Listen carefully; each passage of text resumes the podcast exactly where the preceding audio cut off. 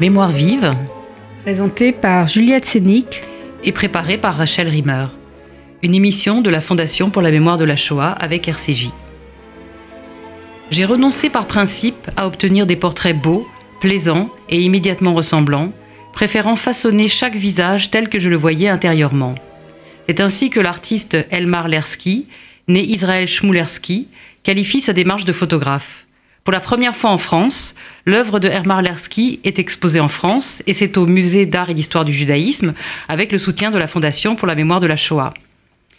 La passion de Lersky, c'était la lumière, la lumière au service de l'humanisme, par l'auteur de l'ouvrage L'homme, mon frère. Son obsession, c'était comment transformer, magnifier et finalement réinventer ces modèles tout en les éclairant. À travers ce prisme, il s'intéresse aux têtes de tous les jours, nom d'une série réalisée en Allemagne, puis il s'intéresse au type juif, mais pour essayer de le déconstruire en saisissant des physionomies. C'est cela qui est passionnant dans cette exposition. Lersky photographie des femmes de ménage, des ouvriers, des juifs et des arabes de la Palestine des années 30, selon la même démarche. Des gros plans, souvent en contre-plongée, une lumière très présente et très travaillée qui en fait des icônes et conserve leur mystère en même temps. Son esthétique expressionniste vient des films muets sur lesquels il a travaillé en tant que chef opérateur. Ces modèles deviennent des personnages gothiques, des madones. Leur pose rappelle celle des saints. Ils ne sont pas réduits à leurs conditions sociales ou à leur ethnie. Et pourtant, c'est bien le peuple juif que Lersky tente de saisir dans sa diversité, des juifs yéménites noirs aux juifs polonais à la peau claire parsemée de, de taches de rousseur. Son travail s'inscrit donc dans une tension entre la définition d'un type et une volonté de montrer un homme universel.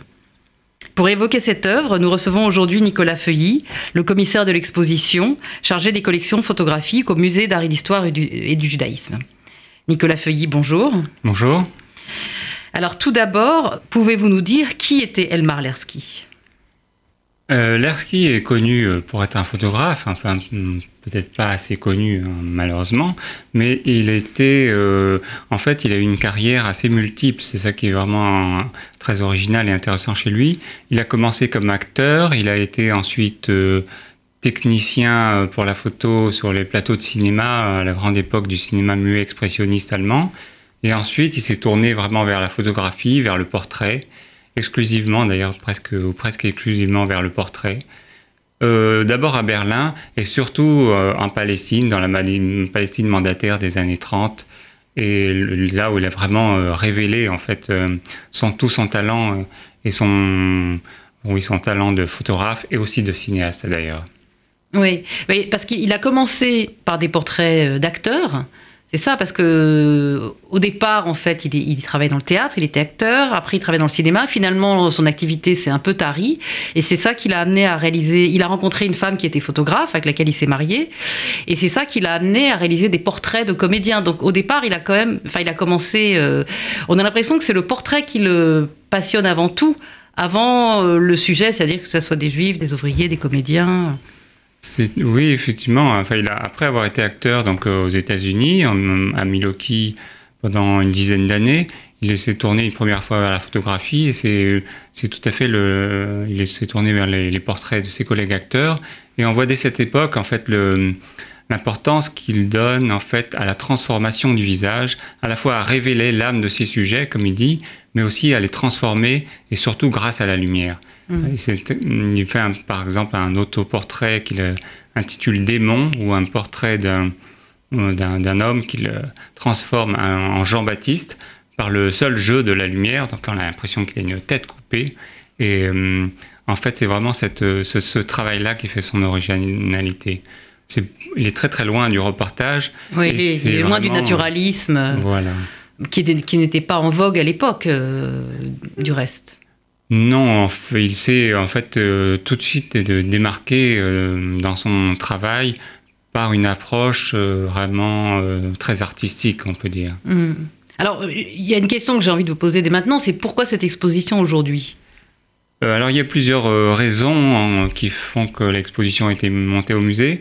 D'une part, c'est parce que le musée a acquis il y a quelques années un fonds très important de, de, plaques négatives et de tirages, donc euh, de, de l'Ersky, auprès d'un collectionneur israélien. Et euh, d'autre part, à l'occasion des 20 ans du musée, euh, puisque le musée a été créé en 1998, euh, c'était aussi une exposition importante et aussi, enfin, il faut dire que c'était pour à l'occasion de donc la, des 60 ans de la création de l'État d'Israël. 70 ans. 70 ans, pardon. Oui, c'est peut-être pour ça que, que l'exposition n'est pas intégralement centrée, mais quand même contient beaucoup de, de, photographies des juifs et arabes de l'époque. Et, euh, ce que je trouve, je trouve que l'exposition soulève une question euh, très importante sur l'archétype. Parce qu'en fait, euh, son esthétique, c'est une, esthétique imprégnée des codes de l'époque, qui est une esthétique expressionniste. Euh, et, qui, semble reposer sur les mêmes codes euh, que ceux de la propagande nazie ou communiste. C'est-à-dire, euh, on a des images d'athlètes, d'ouvriers, de paysans, des visages en contre-plongée, des corps en action qui sont magnifiés. alors, est-ce que vous pouvez nous dire comment est-ce que Lersky, qui était conscient en fait de cette imagerie, comment est-ce qu'il se démarquait de cette idéologie? Euh, bah, la question, oui, est un peu euh, délicate parce qu'il y a euh, quelques passages dans, la correspondance de Lersky où il, parle de son ambition de, montrer la race juive telle qu'était à son origine. On ne sait pas très bien ce qu'il voulait dire, mais en tout cas, c'est vrai que, comme vous l'avez dit, c'était l'ambition de montrer le, des portraits juifs de la même manière qu'elle montrait les portraits de travailleurs, d'une manière tout à fait d'une part euh, dans sa diversité, dans, dans, son, dans tous ses visages, et aussi dans sa beauté, dans sa, dans sa vérité. Et c'est ça qui l'a d'ailleurs poussé à aller euh, en Palestine afin de, de photographier euh, les, enfin, vraiment les, les, habitants, à la fois les, les locaux et les juifs yéménites qui l'ont particulièrement marqué, et les pionniers, tous les travailleurs immigrés, donc sionistes en Palestine. Euh, oui, il était, il était particulièrement fasciné par les, par les juifs yéménites. Euh, il semblerait qu'ils représentaient comme une sorte d'origine euh, pour lui. Oui, alors c'est peut-être. en fait, il a trouvé effectivement, peut-être chez les. Chez les Yéménites, enfin, la race juive originelle qu'il cherchait, on ne sait pas. En tout cas, il y, a, aussi quelque chose d'assez intéressant. Il y avait au musée, il y a quelques années, l'orientalisme, on voyait aussi dans cette exposition, les juifs dans l'orientalisme, la, fascination que, les juifs yéménites exerçaient sur tous les, artistes de l'école Bezalel. Aussi, des, vraiment des sionistes convaincus. Et on avait l'impression que pour ces pionniers euh, artistes, euh, sionistes, donc de l'école Bézalel, les, enfin, les, les, yéménites, les juifs yéménites représentaient une sorte d'idéal finalement, euh, enfin, ou quelque chose, enfin, une, sorte de modèle, en tout cas artistique. Ah, artistique, mais pas un idéal de l'identité juive. Idéal, peut-être, ça, c'est difficile à, dire. Peut-être puisqu'ils avaient l'air plus, euh, avec la, peau plus sombre, ils avaient l'air peut-être plus adaptés au climat local. Mm. Mais, euh, enfin, en tout cas, il y a une fascination artistique qu'on peut euh, tout à mm. fait voir. Oui. bon, c'est une fascination artistique et en même temps, ça correspond à une interrogation quand même de Lersky sur le peuple juif, parce qu'on voit qu'à cette époque, il a, il des échanges avec les intellectuels de l'époque. Il y a une correspondance avec Einstein, dont une partie est exposée au musée, euh, qui montre qu'il avait des échanges avec, euh, Einstein autour de cette question. Oui, là, il, hum, non, il avait donc un projet de, publication qu'il voulait intituler Visage juif, et c'est donc cette série qu'il a ensuite appelée euh, Juif arabe et il a, euh, il a écrit à Einstein pour qu'il lui écrive une sorte de petite préface. Donc euh, Einstein lui a répondu sur une petite carte qui est dans l'exposition, où euh, je n'ai pas le, texte sous les yeux, mais c'est un beau texte où il parle du, du, peuple juif qui n'est ni une, ni, un, ni une race ni une religion, qui, est, enfin, qui doit qui s'affirmer enfin, dans le monde moderne, enfin, quelque chose de un texte euh, très, très bien tourné en tout cas. Mm. Oui, et c'est ça le, paradoxe, c'est qu'en fait il s'agit d'affirmer le juif dans le monde moderne, et en même temps, ce qui, ce qui, ce qui, ce qui fascine Lersky, c'est le juif yéménite qui est une sorte de juif archaïque, enfin si on peut dire, euh, parce que c'était une population qui vivait, euh, qui avait été préservée en fait.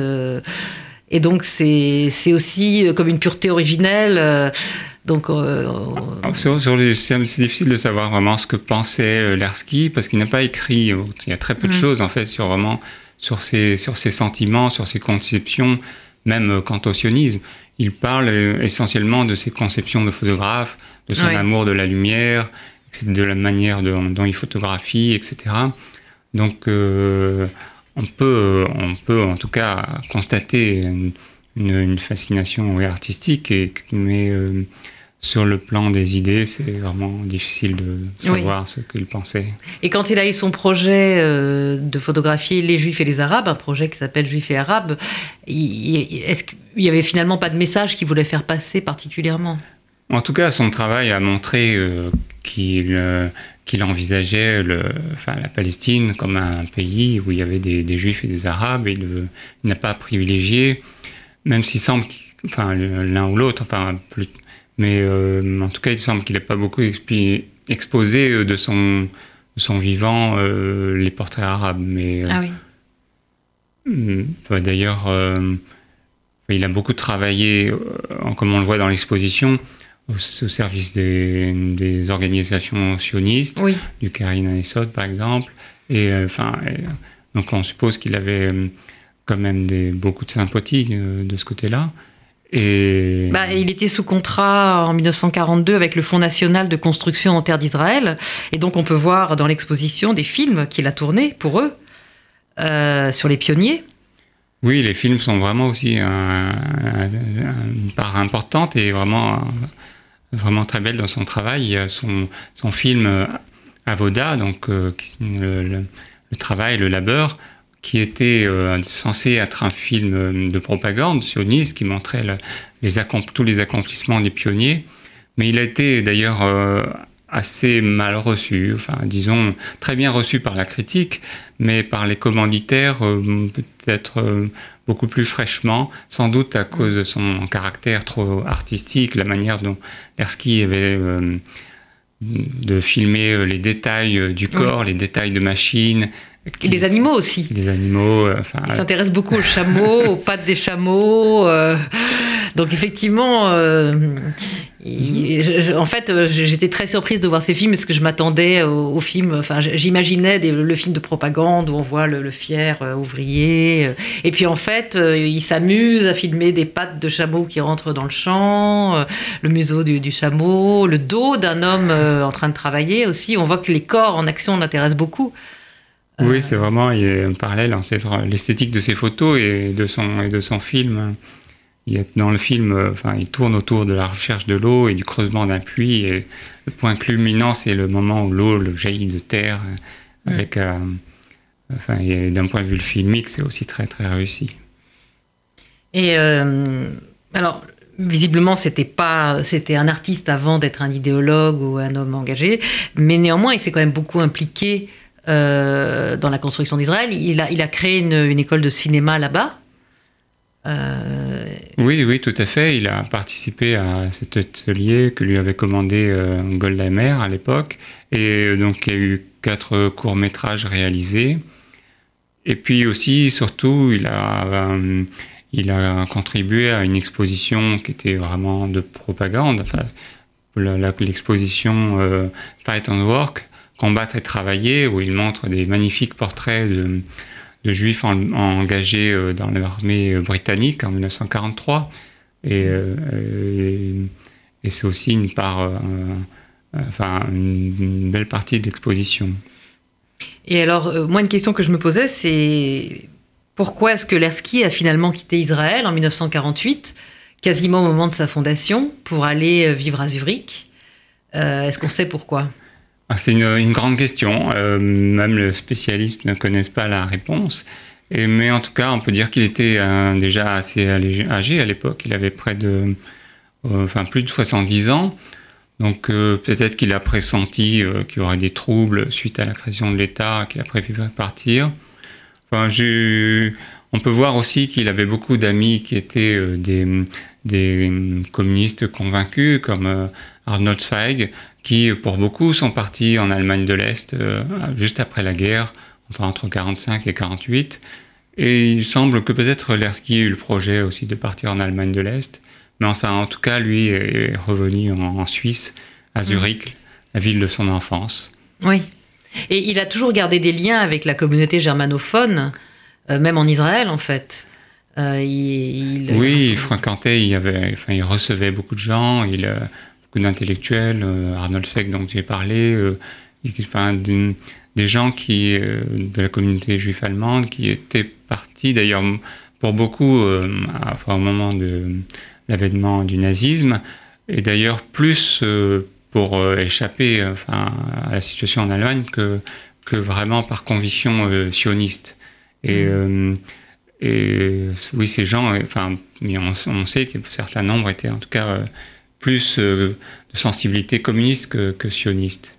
Et en ce cas, il était, oui, vraiment, enfin, il, est, il, est, participait, enfin, il vivait dans cette communauté-là. Oui, oui. Et puis avec un fort attachement à l'Allemagne, en fait. Euh, euh, on sait que la communauté allemande en, Israël a, gardé des liens très, assez forts avec l'Allemagne, était attachée à leur germanité, en fait. Oui, c'était beaucoup d'intellectuels, euh, d'écrivains, artistes, etc. Une, communauté assez forte, oui.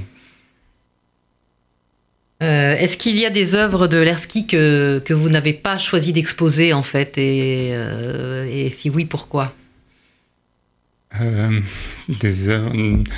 Enfin, quand on fait une exposition, on a envie de tout montrer, mais euh, il a fallu faire des choix. Mais euh, bah, sur le sujet, il y a une, partie qui est assez intéressante. Et en 1920, dans à la fin des années 20, quand il revient à faire du portrait, il fait donc le portrait de d'intellectuels et d'artistes qu'il côtoie. Et il y a, on peut voir un certain nombre qui, enfin, finalement, sont trouvés après sont du mauvais côté de la barrière, comme euh, il y a un portrait de, dans l'expo euh, de Veterlan, donc, qui est devenu le euh, célèbre réalisateur notamment du Juif Sus, mm. film de propagande antisémite. Il y a un portrait, il a fait le portrait aussi de Leni Riefenstahl. Oui, avec laquelle il a travaillé, c'est ça? Avec laquelle il a travaillé sur un film muet. Et celui-là n'est pas dans les expositions. Mais enfin, en tout cas, on voit. Donc c'est la manière ensuite dont l'Allemagne s'est divisée, vraiment concrètement, enfin, dans le cas de, de Lersky, des portraits qu'il a réalisés. Donc c'est assez, euh, à une petite échelle, assez intéressant de voir ça. C'est-à-dire la manière dont l'Allemagne s'est divisée C'est-à-dire que, euh, je veux dire, à l'époque où il côtoyait euh, très bien euh, et Leni Riefenstahl, ensuite, enfin, quelques années plus tard, il n'aurait plus. Enfin, enfin, ces deux-là ont choisi leur camp. Oui, oui, oui.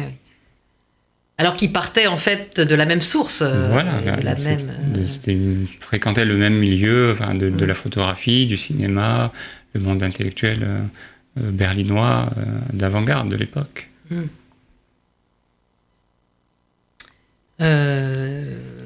En 1935-36, il réalise la série Métamorphose par la lumière, qui est composée de 137 portraits du même homme qui se transforme sous nos yeux selon les poses, les angles et la lumière que Lersky jette sur lui.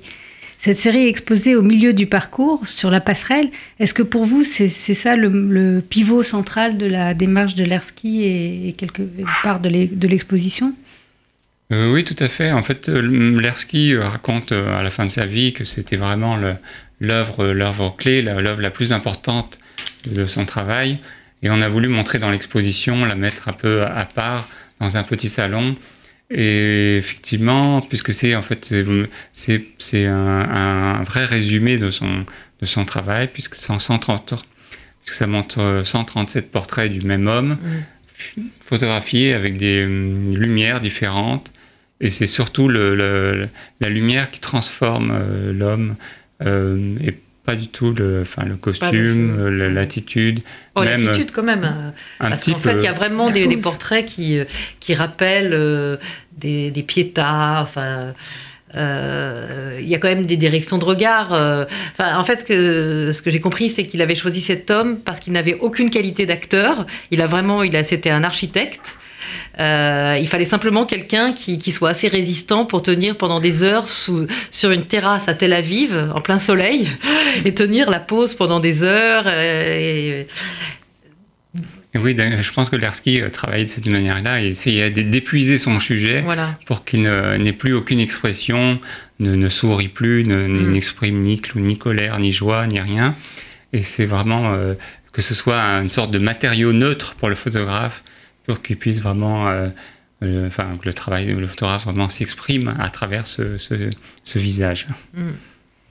Et par rapport à Israël, donc, puisque vous nous avez dit que cette exposition était donc dans le cadre du, 70e anniversaire de, de la création d'Israël, euh, est-ce que, est que vous, avez, aussi voulu montrer un autre visage euh, d'Israël avant Israël, enfin de, tel que le voyait Lersky On voit, euh, il y a la partie des, des de la série euh, Juif et Arabe, qui est vraiment très spécifique en, disant qu'il montre le portrait de toutes les communautés qui résidaient là, et donc c'est vraiment un vrai portrait de l'époque.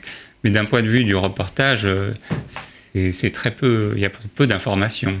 Mm. Mais par contre, il y a le, la série sur les kibbutz qui est assez différente, où là, il, euh, il montre tous les travailleurs, dans les, les, jeunes travailleurs en action, qui correspond peut-être à plus à une image plus connue des, de l'époque et euh, plus à une sorte d'iconographie sioniste plus, plus habituelle.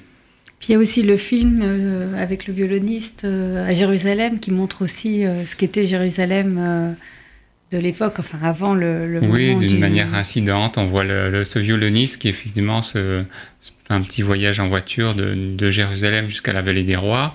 Et puis ensuite il joue dans la, il joue de violon là, entre les, les, colonnes de ces tombeaux, et euh, on voit euh, le, Jérusalem de l'époque euh, d'une manière tout à fait intéressante, oui.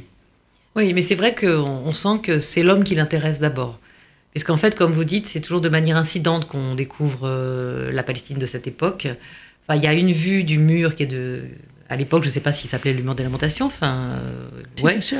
Oui, voilà, il y, a, une photo de ce mur-là, mais c'est vrai qu'on on ne sent pas un homme qui est tombé amoureux d'un pays et qui a eu envie de le photographier, en fait.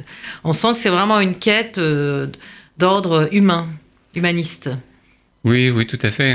Le, livre euh, que vous citez, que, sa femme a publié après sa mort, s'appelle Der Mensch, My Brother, l'homme, mon frère, et ça résume assez effectivement sa, conception de la photographie.